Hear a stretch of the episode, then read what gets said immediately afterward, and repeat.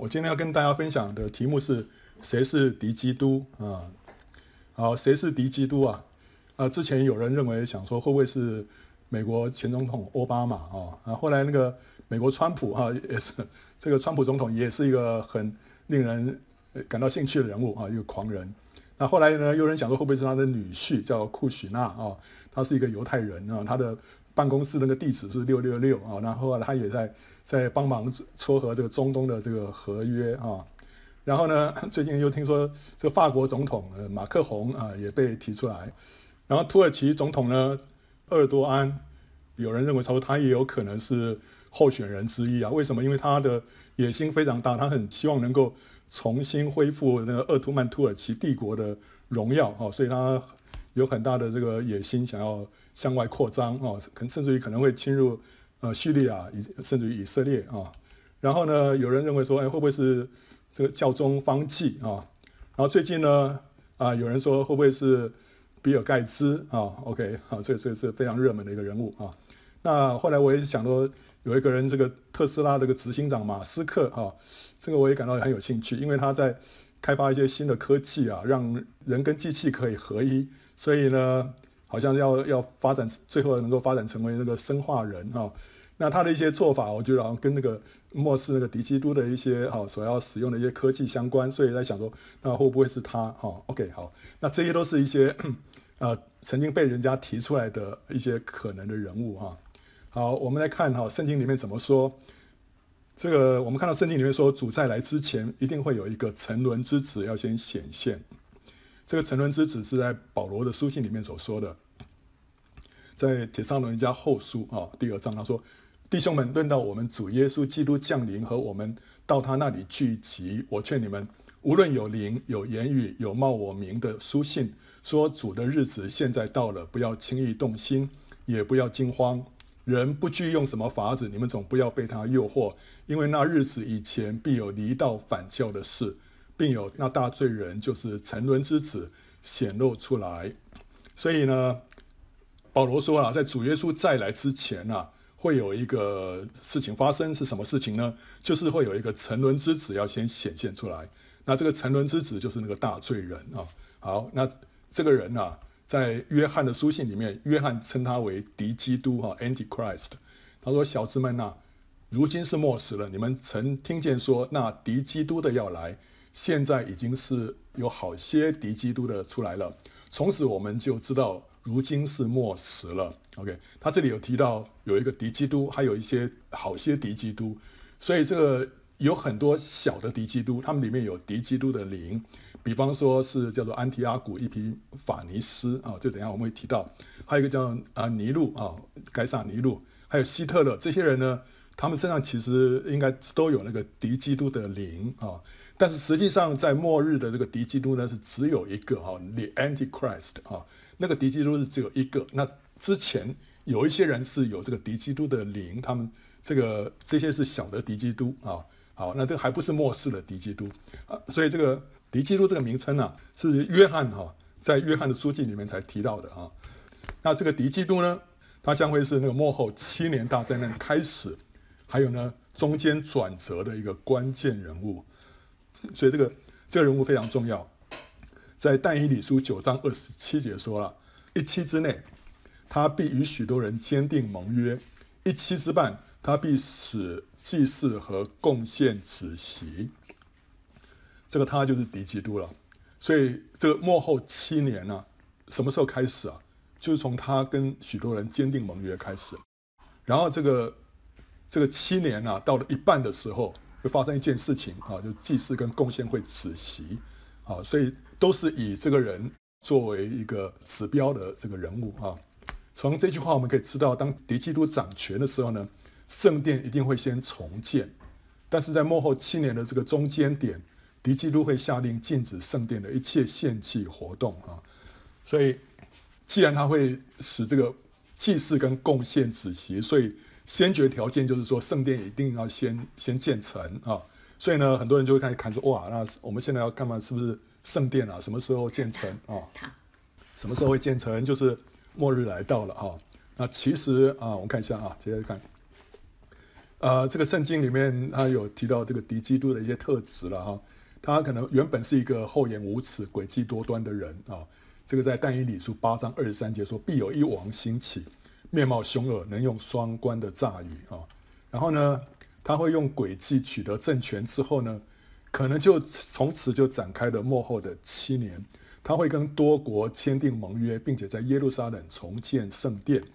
什么时候重建圣殿呢？不是先建好圣殿七年才开始，是先开始这个七年间大灾难开始之后，圣殿才完工啊。他可能是在幕后七年开始之后，八到十个月之后落成，在经过两千三百天之后被洁净啊。这个两千三百天是但以理书里面的预言，说经过两千三百天之后，这个圣殿就必被洁净。那圣殿什么时候被洁净？一定是在七年大灾难。结束之后，就是敌基督垮台之后，圣殿才有机会被洁净，对不对？所以从我们从从这个七年大灾难的末了啊，呃往前推两千三百天啊，那所以可能就是七年大灾难开始之后的可能八到十个月，因为你要看那个洁净的那个时间是什么时候，是以色列全家悔改的那个时间点呢，还是主耶稣再来的时间点呢？还是主耶稣再来之后，差不多一过了一个月左右，那时候到了修殿节的时候啊。修殿节就是光明节，那我觉得这个修殿节，这个圣殿重新被洁净的可能性蛮高的。如果从那个时间点往前推两千三百天的话呢，就是说七年大灾难开始之后大概十个多月哈，这个圣殿就落成啊。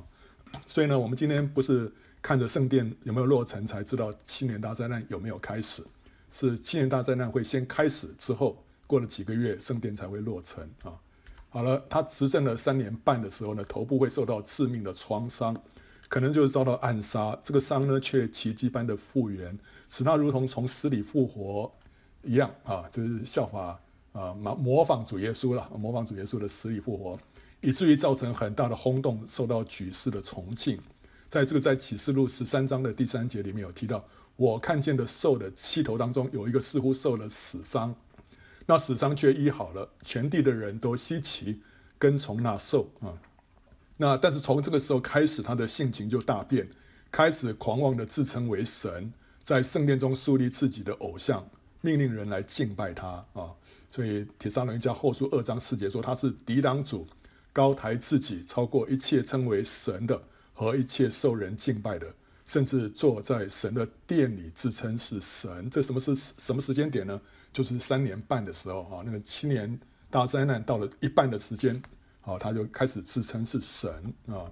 好了，这幕后七年的这个中间点，所以是一个转捩点啊。那为什么那个时候敌基督能够从死里复活，然后又性情大变呢？这个我们要从启示录十二章来看啊。启示录十二章。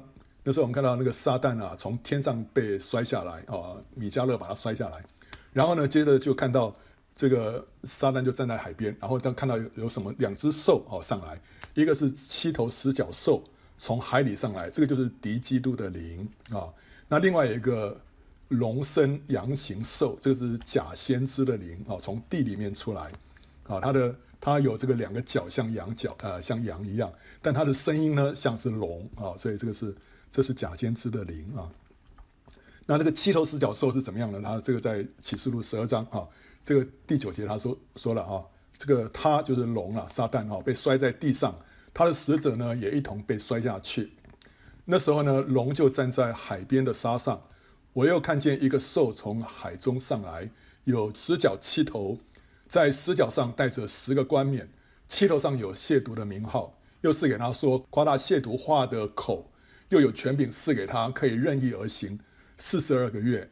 所以你从这句话里面，你可以知道，就是说这件事情是什么时候发生的啊？他可以任意而行四十二个月，四十二个月就是七年大灾难的这个后三年半啊，因为那时候大灾难已经开始了。那这时候他从海里上来哦，然后任意而行四十二个月，就是三年半的时间呢。那所以意思就是说，这个兽的出现是在。七年大灾难的中间点，就是敌基督复活跟翻脸的那个时刻。因为我们现我们现在在在想说，为什么敌基督那时候诶会复活，然后接着他为什么会会翻脸，说他称他自己是神？这中间一定发生了一件事情，哦，让这个敌基督这个人呐、啊、有这么一个剧烈的转变。这个剧烈转变的关键就是那时候有一个七头四角兽从海里面上来了。那这海里面上来之后怎么样啊？就是这是一个灵啊，这是一个灵，就附在他的身上啊。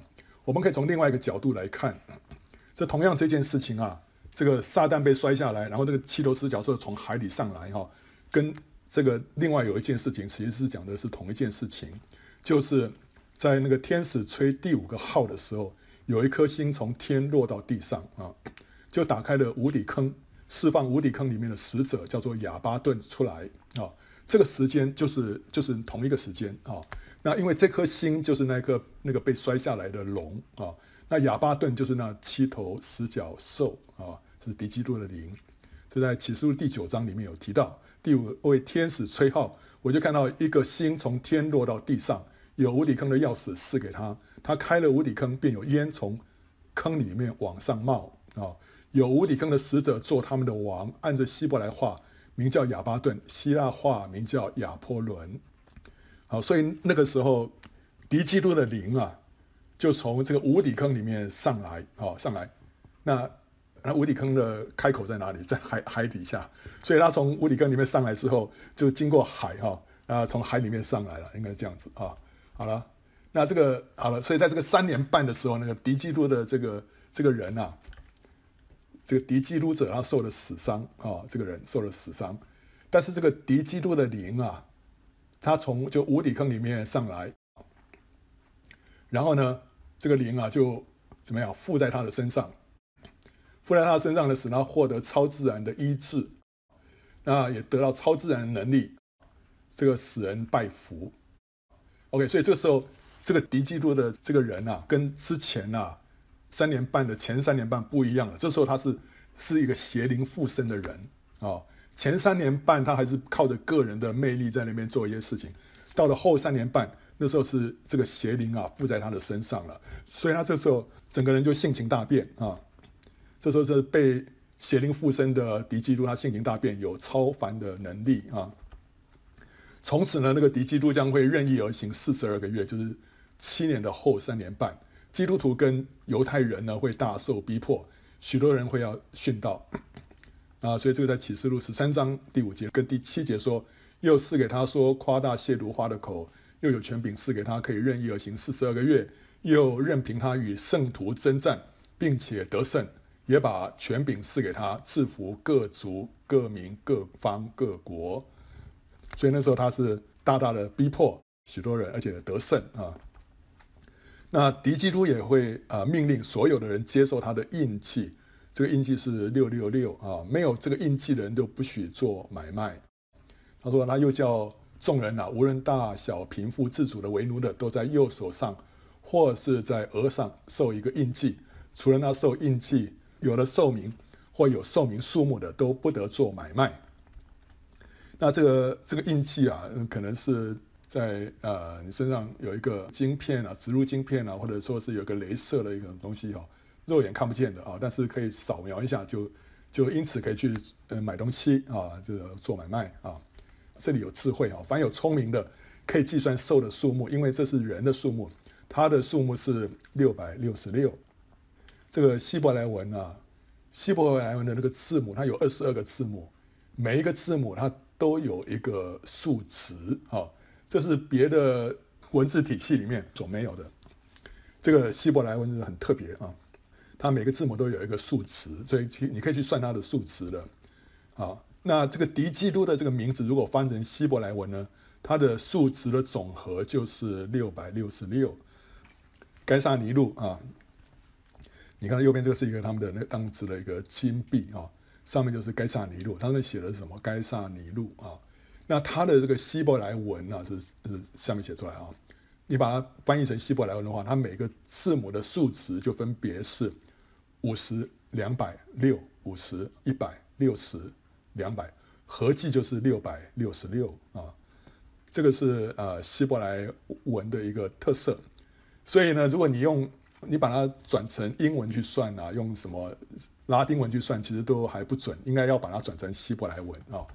所以我们可以把这些有嫌疑的 这些啊、或者说这些敌基督的这些啊、候选人，我们把他的名字哈，把它翻译成希伯来文哈。这 Google 有一个有一个翻译 Google Translate 啊，我们可以把它的英文翻成希伯来文啊。你看这个 Google Google 的翻译哈，啊，左边这边你它你就选英文，右边这边选希伯来文啊。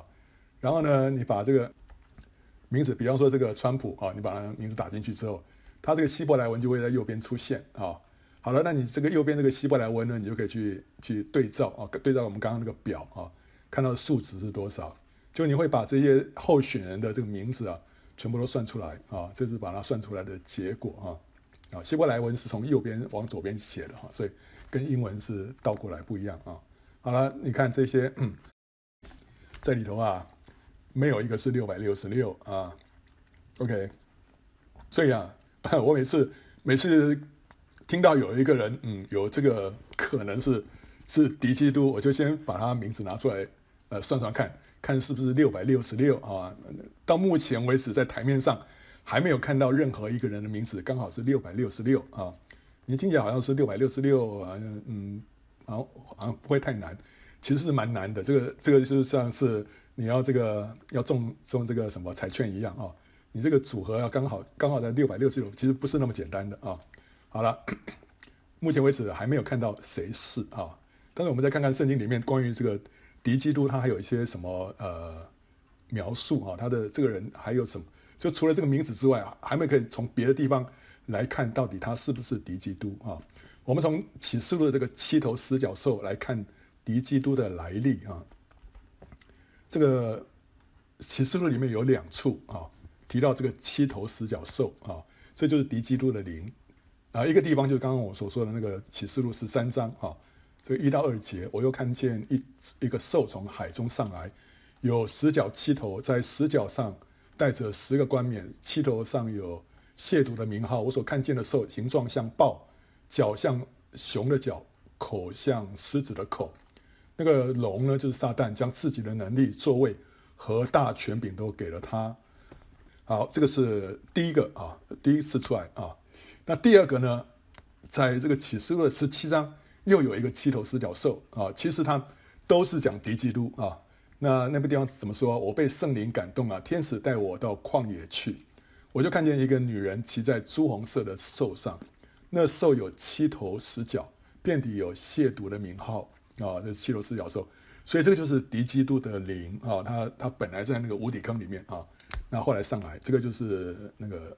七头四角兽是敌基督的灵啊，那坐在上面这个这个女人啊，是叫做大淫妇啊，在她额上有名写着说：“奥秘在大巴比伦，做世上的淫妇和一切可憎之物的母。”所以这个是大淫妇，她是以天主教为代表的被道教会啊，嗯，好，你如果去看那个我们讲启示录里面会会解释更多的详细的解释为什么它是天主教啊。当然不只是天主教了，还有其他的一些啊被道的教会都算。他说啊，十七章第八节啊，呃，其实是七章第八节说，你所看到见的兽呢，先前有，如今没有，将来又要从无底坑里上来，又要归于沉沦。好，这句话让人家非常的不知所云，不知道到底在讲什么。我什么叫做先前有，如今没有，将来又要上来，到底是怎么回事？这个七头十角兽，它是象征敌基督啊。那这个兽身上的一些特征呢，就说明了敌基督的来历。一方面，它是敌基督的灵，但它身上呢，就好像它身上的那些特征啊，好像是在讲一个故事。这个故事就讲到说，这个敌基督是怎么来的。好，他讲了这个，你看他身上的一些特征，他有七个头。那个七个头是什么？就是女人所坐的七座山啊，七座山，七座山。罗马是坐在坐落在七座山的上面，被称为是七山之城，是罗马帝国的首都啊。你看到右边这个这边这条河叫台伯河，那这边红色这条线是古罗马的城墙啊。你看到这古罗马它是坐落在七个山头的上面，所以他说称为七山之城啊。所以他说这个这个女人所坐的这只兽啊是什么？就是那个七座山啊，他坐在这只兽上面。那这只兽呢，就是那七座山，就是那个罗马这座城，啊，又是七位王，五位已经倾倒了，一位还在，一位还没有到。他来的时候必须暂时存留。所以从地理上来说，七头是罗马城；从历史上来说，这个七头呢是罗马帝国的七个皇帝。所以他从历史、从地理来跟你解释说，这个敌基督到底是在哪里？他从哪里来的？地理上他是从罗马城哦，罗马来了。然后历史上呢，他是罗马帝国里面的七个皇帝之一啊。我们看到他说五位已经倾倒啊，那个 fail 就是意思就是五位死于非命。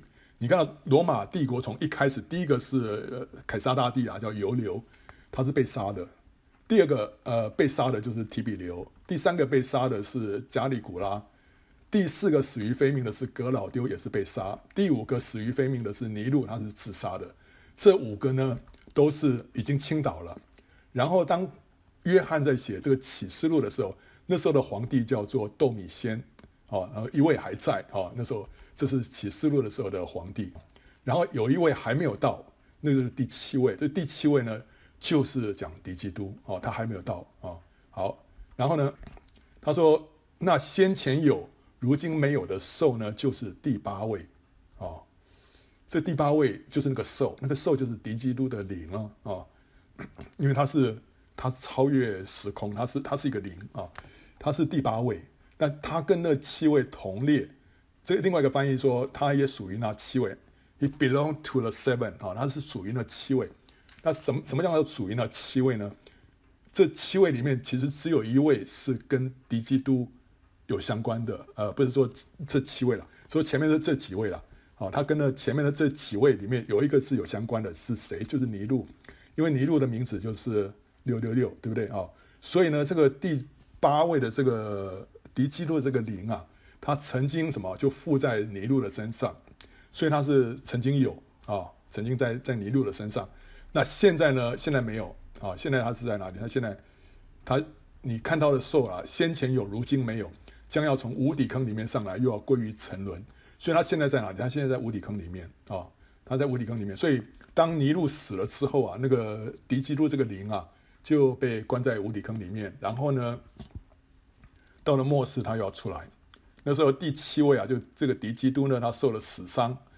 然后这个敌基督的灵呢，就从无底坑里面被释放出来，就是那个亚巴顿，他就附在第七位这位敌基督的身上啊，然后让他这个人呢就性情大变啊，然后从死里复活，好，所以他这个故事啊，从这个七头四脚兽身上的这些特征，他就告诉我们这个敌基督的这个这个人啊，怎么会改变？他的这个来历是怎么来历的？他之前他曾经曾经有，现在没有，将来会又会再来。因为那个灵啊，曾经在尼禄的身上，现在会转到这个敌基督的这个人的身上啊，让他复活，让他翻脸。所以敌基督这个人呢，既然是七头四角兽里面的第七头，就表示说什么？他将会出自罗马帝国的版图，就是今日的欧盟。所以敌基督会从欧盟出来。那他的国呢，有十个王，就是十个角。这个国呢，就是但以理书第二章里面那个具象的这个角。有十个脚趾头，半铁半泥，半强半弱啊！因为这个巨象啊，就从巴比伦，然后波斯马代，然后希腊帝国、罗马帝国，到最后到了脚趾头这个地方的话，就是十国联盟啊。那这个就是今天欧盟的光景，在经济上呢是半强半弱啊，强的就西欧比较强，东欧比较弱，对不对啊？好，所以这讲到那个十个脚，那十是。是代表完整的意思啊，圣经里面十是代表完整，比方说十个童女、十个仆人、十个银钱、十诫，这就代表说是完整的啊。你十个银钱少了一个就缺了，对不对啊？所以这个就是表示完整。所以十个王，我们可以照字面解，就是说，就到时候欧盟会变成十个国家，这是一个解释。这照字面解的话，但是也有可能就不会不会变成十个国家，它就是照现在一样二十七个国家。因为这个十可能只是一个象征性的意义，就是象征整个完整的欧盟啊。今天欧盟有二十七个成员国，经济上是世界上第二大的经济体，人口五亿一千万，这个是二零一六年的时候统计，仅次于中国跟印度，居世界第三位。你看这些啊啊，所以绿色的这些都是欧盟的国家啊啊。那最近这个英国已经脱欧了，所以。所以它不属于欧盟了啊。那我们接着我们再来从但以理书的四个兽来看敌基督的来历啊。但以理书有四个兽，第七章啊，但以理说啊，我夜间看见异象，看见天的四风陡起，刮在大海之上，有四个大兽从海中上来，形状各有不同啊。第一个啊，头一个像狮子，有鹰的翅膀。我正观看的时候，兽的翅膀被拔去，兽从地上得立起来，用两脚站立，像人一样，又得了人心啊。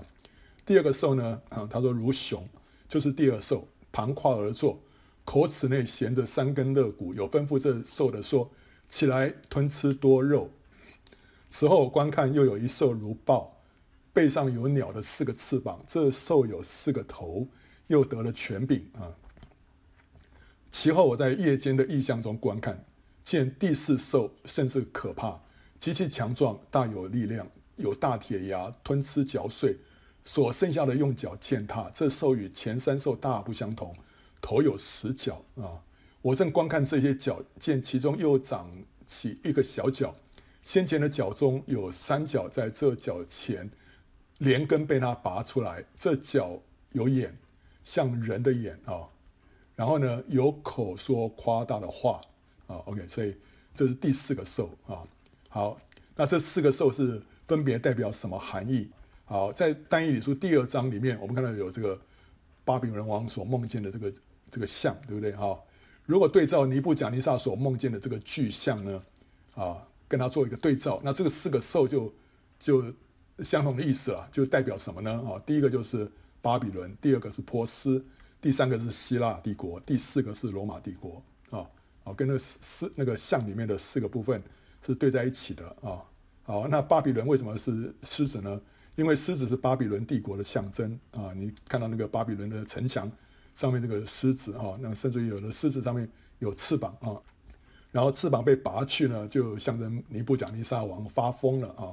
可后来他又恢复了啊，得到那个人心啊，所以意。得到人心意味着尼布甲尼撒啊恢复了正常啊，OK，这是很多解经家的看法啊。第二个波斯，熊是波斯，为什么波斯常常靠人海战术啊，以蛮力取胜啊？他曾经曾经为了攻打一个地方啊，那么动员了两百五十万的大军啊，所以他是呃靠人海战术哈。那他盘跨而坐啊，这个英文是说 was raised up on one side，是从一边啊，从一边先起来啊，就是。他这个波斯马代啊，他是这帝国有两个部分，一个是波斯，一个是马代啊。那波斯比马代更强，他是靠着波斯而崛起的啊。然后呢，三根肋骨呢，这波斯征服了三个大国啊，巴比伦、吕底亚跟埃及啊，所以这样子，这是传统的解释这样子啊。那希腊呢是豹啊，这个豹跟四个翅膀，因为亚历山大他行军神速，只只花了八年就征服了天下。跟豹的速度一样啊，四个头就是亚历山大后来死后，帝国被四个将领瓜分了，分成马其顿、小亚细亚、叙利亚跟埃及啊，所以四个头啊，四个翅膀。第四个兽是那个罗马帝国了，它罗马帝国的势力呢超越前三个帝国，它上面有十个角，就代表末世的十国联盟，他们位在罗马帝国的版图之内，就是今天的欧盟啊。敌基督就是那个小角。将要出于哪里啊？欧盟啊，出于欧盟。好，那 OK，所以从这个刚刚启示录里面看到，这个敌基督会从欧盟出来。从这个但以理书这四个兽呢，我们看到敌基督也是从欧盟出来，对不对啊？好了，但是呢，如果根据但以理书七章十一节到十二节呢，这四只兽的解读就不是这样啊。你看到哈？但以理书第七章十一节跟十二节啊，这最近我呃有人提醒我注意看这一节啊，所以我那时候想，哎，那之前那个解释就应该要做修改了。怎么说呢？他说：“那时我观看啊，见那兽因小角说夸大话的声音被杀啊，身体损坏，扔在火中焚烧；其余的兽权柄都被夺去，生命却仍存留，直到锁定的时候和日期啊。”好，这边讲到什么呢？然后讲第十只兽了，因为小脚而被杀啊。这就讲到基督再来的时候啊，敌基督的国度会灭亡啊，然后敌基督会被丢到硫硫磺火湖里面啊。这个这个在启示录里面有看到啊。啊，然后呢，这位重点是哪里啊？重点是说，这个当敌基督的国灭亡的时候啊，其余三只兽的生命却仍存留，啊，三只兽的生命还存留，这意味着什么？意味着三只兽不是历史上已经消失的巴比伦、波斯跟希腊帝国，而是指现有的国家，对不对？他这个当主耶稣再来的时候，这三只兽的生命仍然存留，可是巴比伦已经不在了，波斯也不在了，希腊帝国都已经没有了，没有了，对不对？所以这三只兽就讲意思就是说，它不是指那个三个帝国，而是讲现有的国家啊、那这三只兽呢，会继续成为千禧年当中的列国，由基督掌权，因为他的权柄被夺去啊、但是由基督掌权了，直到锁定的日期，就是什么时候？就是旧天旧地结束之时。旧天旧旧地结束，这个整个地球已经被火烧掉了，所以呢，那些国家就不在这个地上了啊。所以。那个时候是结束的时候，那是呃锁定的时候跟日期啊。好了，所以现在怎么样？就是我们要重新来看，那这四只兽到底是什么哦？不是，既然不是那几个帝国，那是今天的哪些国家啊？第一个是那个狮子啊，有鹰的翅膀，这是讲什么呢？这代表英国、美国，还有呢，应该也包括加拿大、纽西兰、澳洲的英语系的国家。为什么呢？因为狮子是英格兰的象征啊，鹰呢是美国的象征啊，这个狮子啊，是不是也有站起来的啊？啊，所以这个这个英一个英国一个美国啊，然后呢，兽的翅膀被拔去，那就象征什么？美国脱离英国独立啊，然后兽从地上得立起来，用两脚站立，像人一样，又得了人心。这就象征什么？象征英国、美国经历了属灵的大复兴，他得到人的心了啊，然后成为一个什么？成为主要的宣教国家。你看到那时候，英国有什么巡礼会的复兴，就是约翰卫斯理的复兴，还有威尔斯大复兴。美国呢有两次的大觉醒，后来又有阿苏沙街的大复兴，哦等等。那同时你看到呃幕后的这两三个世纪里面，很多圣经里面的真理。都是在英国、美国被恢复的啊，所以他在这个属灵上面，他们真的是得着了那个人的心啊，这么从从这个兽的心变成人的心啊。那第二个兽呢是熊，熊就代表是俄国啊，因为熊通常就是被用来代表俄国啊哈。那它盘跨而坐啊，就是它兴起于欧洲，它的版图呢就是横跨到亚洲啊，所以它是横跨欧亚两洲。但是呢，它是有一边比较强，就欧洲那边比较强啊。那在苏联的时期呢，它曾经并吞了波罗的海三个小国啊，就是爱沙尼亚、拉脱维亚跟立陶宛。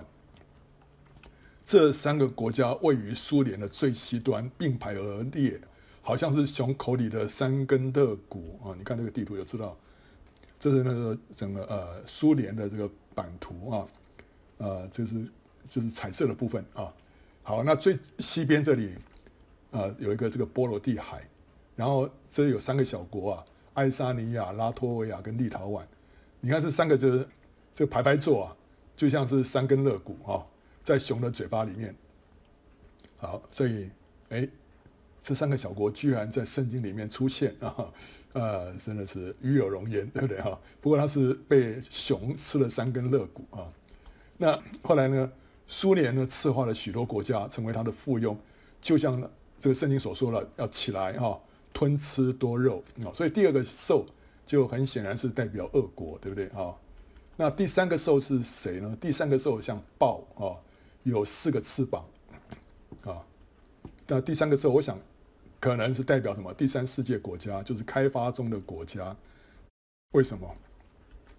因为圣经里面有一句话，耶利米书十三章二十三节说：“古时人岂能改变皮肤呢？”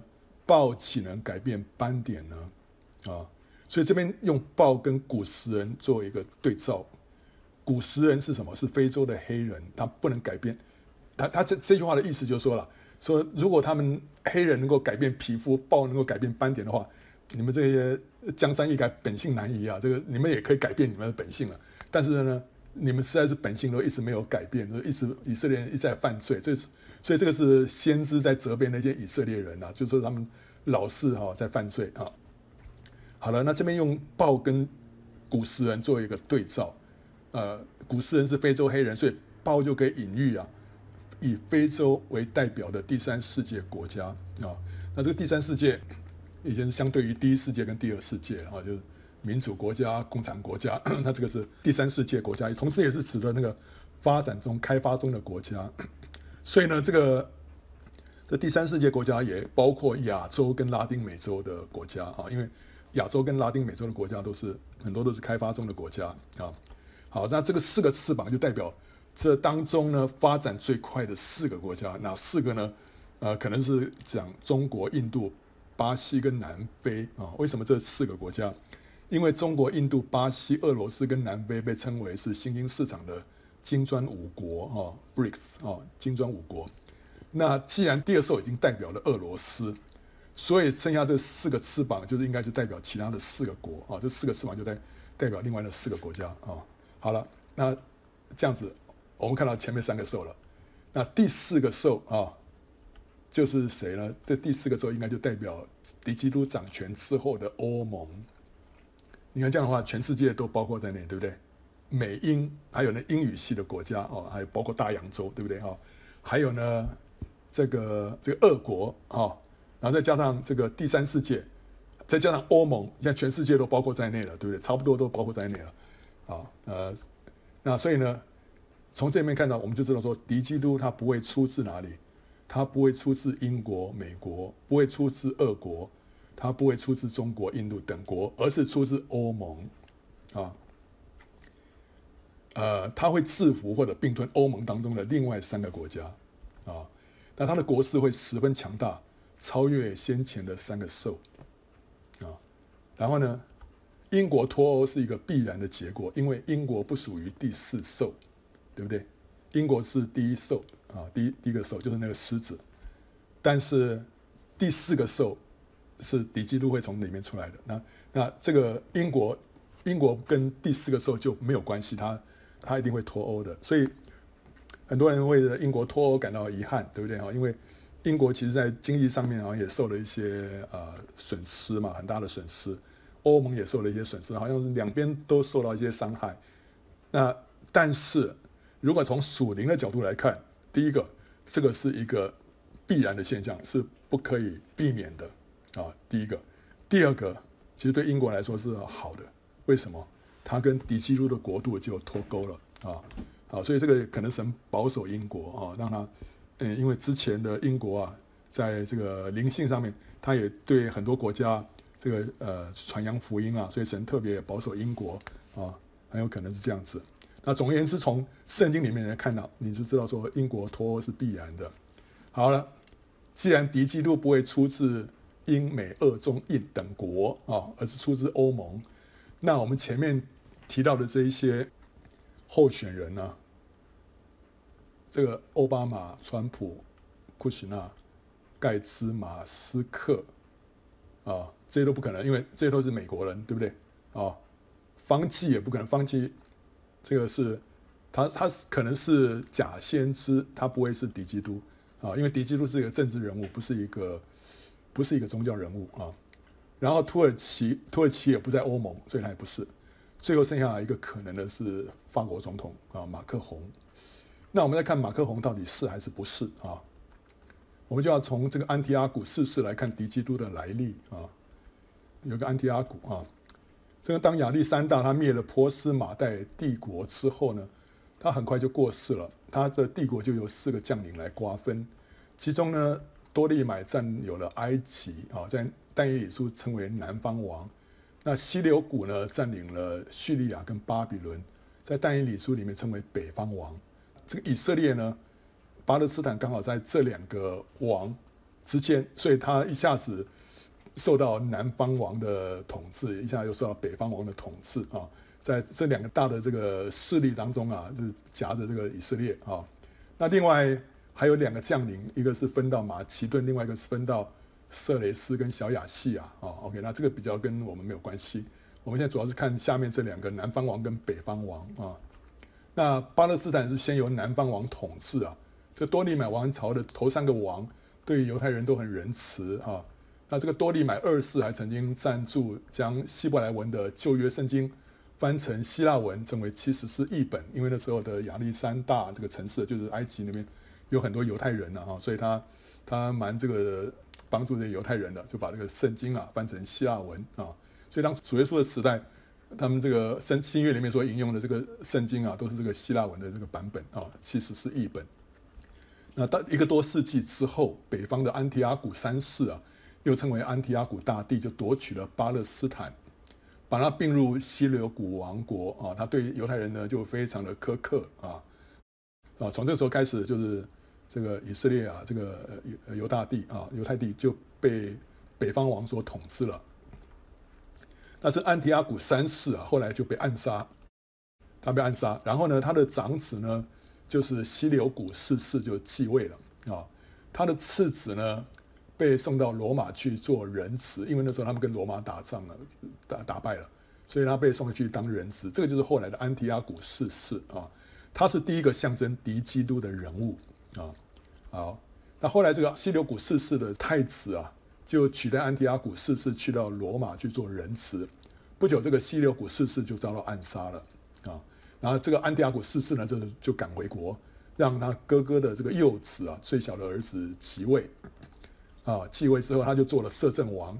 可是他后来就杀了这个侄子，自己篡了位，用诡诈的方式来得国啊。那这个安提阿古四世呢，就热衷于使这个犹太人呢希腊化，对持守犹太传统信仰的人呢，就展开大逼迫。他自称是伊皮法尼斯，就是神的显现的意思。以自己为希腊主神啊，宙斯的化身，人却称他是伊皮曼尼斯，就是狂人的意思啊。他掠夺圣殿的财物，毁坏耶路撒冷，亵渎圣殿，在祭坛上面献猪、洒猪血，在圣殿当中为宙斯设立祭坛，废除在圣殿当中的礼拜跟常献的燔祭啊。所以，嗯，那个圣经里面讲到说，那个敌基督其实都是以他以他为这个范本啊。他禁止犹太人守安息日，禁止守节期，禁止受割礼，违者就处死；又焚烧旧约经卷，私藏经卷的人呢处死；拒绝吃猪肉或者祭偶像之肉的呢都处死啊！他用各样的严刑逼迫，呃，这个犹太人呢放弃信仰，使数万个犹太人遭到屠杀或者被办为奴隶啊！主前一百六十七年的时候，摩丁城的一个老祭司叫马达提亚。拒绝向偶像献祭，甚至于挺身而出，杀死了一个率先向偶像献祭的犹太人。从此呢，就掀起了这可歌可泣的马加比革命啊。好了，所以那个但以理书里面就预言了这个安提阿古四世的崛起跟灭亡。那他呢，呃，就是敌基督的预表。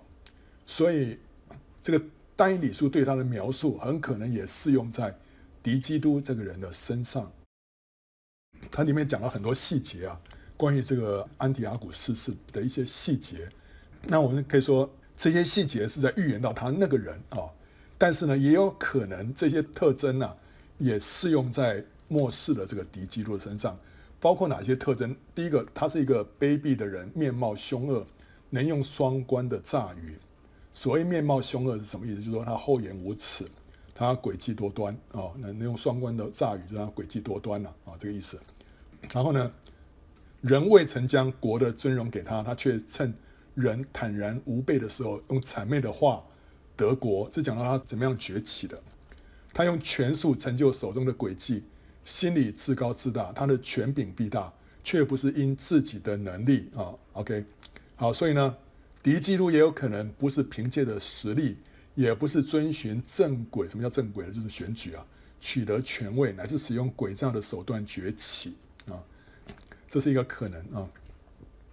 好了，那我们刚刚看到前面这些都已经啊，这些美国的了啊，土耳其啦、教宗啦，这些都不不可能，剩下一个马克宏，对不对？马克宏有没有符合这个条件？他是不是这个面貌凶恶，然后？诡计多端，然后呢，用诡诈的手段得到权位，好像好像不太不太符合啊、你看他样子没有那么凶恶的样子，对不对啊、他这个人也没有到那么啊，呃，就是跟那边所形容的这个敌基督好像不什么不太一样啊、不太一样。然后他也是按照正轨啊，就按照选举这样上来的，所以他可能也不是啊。OK，那他不是的话呢？现在这些都不是，那那还有可能是谁啊？还有可能是谁啊？我们要注意看德国的下届联邦大选，为什么啊？呃，之前我们给给大家看这个啊，这边讲到什么？就是说，呃，这个第七号啊，复活被提是在一个吹角节啊。我们这个细节大家可以看我们上一次讲的吹角节的回顾跟前瞻啊。好，从第七号开始往前推啊，推。就是一千八百零一天，为什么前面是一千两百六十天加一百五十天，啊，就是五个月啊，再加上马军这边第六号是三百九十一天，为什么呢？是一年一个月又一天啊，所以是三百六十加三十加一了啊，所以所以从那个第七号往前推一千八百零一天啊，从一个吹角节啊往前推，那这就是七年大灾难的开始。那我们看一下二零二五年的吹角节啊。往前推一千八百零一天，就是在一个多礼拜哈，十月十八号啊，就是就可能是七年大灾难的开始。如果说是二零二五年的吹角节得胜者被提的话呢，就是再过十天啊，就要就要七年大灾难了。不过我感觉，我们看应该不会这么快，对不对哈？因为其他的一些一些现象都还没有成熟嘛，所以今年大概是不会了哈。好了，那有可能是什么？如果是明年呢？哈，那如果是二零二六年的吹角节往前推一千八百零一天的话，就是明年的十月七号啊。那再往后推，如果再往后一年的话呢，就是后年的这个十月二十七号啊。所以总而言之，你就知道说，七年大灾难差不多是十月份开始啊。啊，那现在怎么样啊？OK，我们看，敌基督既然出于欧盟，对不对哈？而且会成为欧盟的领袖，最有可能的国家是哪里？就是欧盟的第一强国德国，对不对？他如果成为德国的领袖，他就自然的成为欧盟的领袖。啊，好，那现在担任德国总理啊，已经有十五年的梅克尔，他已经宣布他不再竞选连任了。所以呢，德国会在明年的十月二十四号以前举行。下一届的联邦大选，选出新政府跟总理。好了，这是他们十月二十四号以前一定要举行的大选，最早可能会到八月就开始了，可是但是最晚不能超过十月二十四号啊。好了，那这个举行大选的时间点呢，就非常的敏感，对不对？这个时间点是相当敏感的时刻，因为敌基督可能就在这个时间呢会跃上政治的舞台，因为明年。如果是七年大战的开始的话，是什么时候开始呢？是十月七号的前后开始。那这个时候，如果是德国大选，是不是表示说那个时候就是敌基督上台啊？所以这个时间点，你看到这个崩，马上里面会有一个红灯就亮起来哦。我们要特别注意这个德国的这个联邦大选啊。那。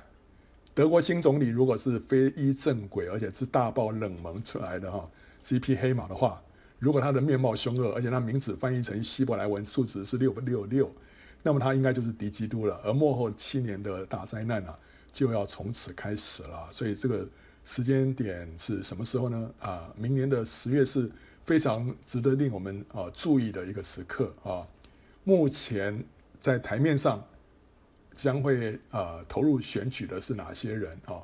执政党的党魁目前还没决定，梅克尔的继任人啊，后来就就是宣布放弃了，所以现在他们要要选新的这个党魁。那另外几个政党哈，这边有几个政党，他们党魁目前都是确定的啊。好，这些党魁的名字我也去算了一下，好像都不是六六六啊。看他们样子呢，也不像是面貌凶恶啊，所以嗯，不知道是谁。然后现在就看执政党会谁出来哈？目前有三个三个人选啊，这三个人选看起来也不太像是面貌凶恶啊。他们是在今年的十二月四号，他们要选党魁啊。好，但是敌基督有可能是怎么样呢？他是不按着正轨的啊，可能突然冒出来的啊。他是不知道什么时候，也也许他。他会在这当中以黑马的姿态出现啊，好，然后呢，到时候成为德国的下一任的总理。这个是这个是我们要注意要关注的一个焦点。OK，好，所以呢，现在关于敌基督的人选啊，这个众说纷纭，对不对啊？大家也想说，这个人可不可能，那个人可不可能？所以透过今天我们从圣经上面来看啊、呃，应该不会出自美国，不会出自英国，也不会出自其他国家，就是出自欧盟啊。那欧盟当中呢，呃，可能德国的可能性是最高啊，所以我们就是注意注意这这一点。那其他其他方面，我们就是还是预备好自己。既然这个这些末世的征兆一个一个显出来啊，以后会越来越清楚。我们就是预备好自己，要装备自己，要迎接主的再来。这当中会有大复兴，所以我们要为大复兴预备啊啊！我们要看到哇，敌基督就是我们整个。思想都非常灰灰色负面，我们要看到当中的这个机会啊，神要在这个当中啊，要显出他的荣耀来，我们要在这个大福音当中有份，所以我们就要装备自己，能够到时候被神来使用，来抢救灵魂啊。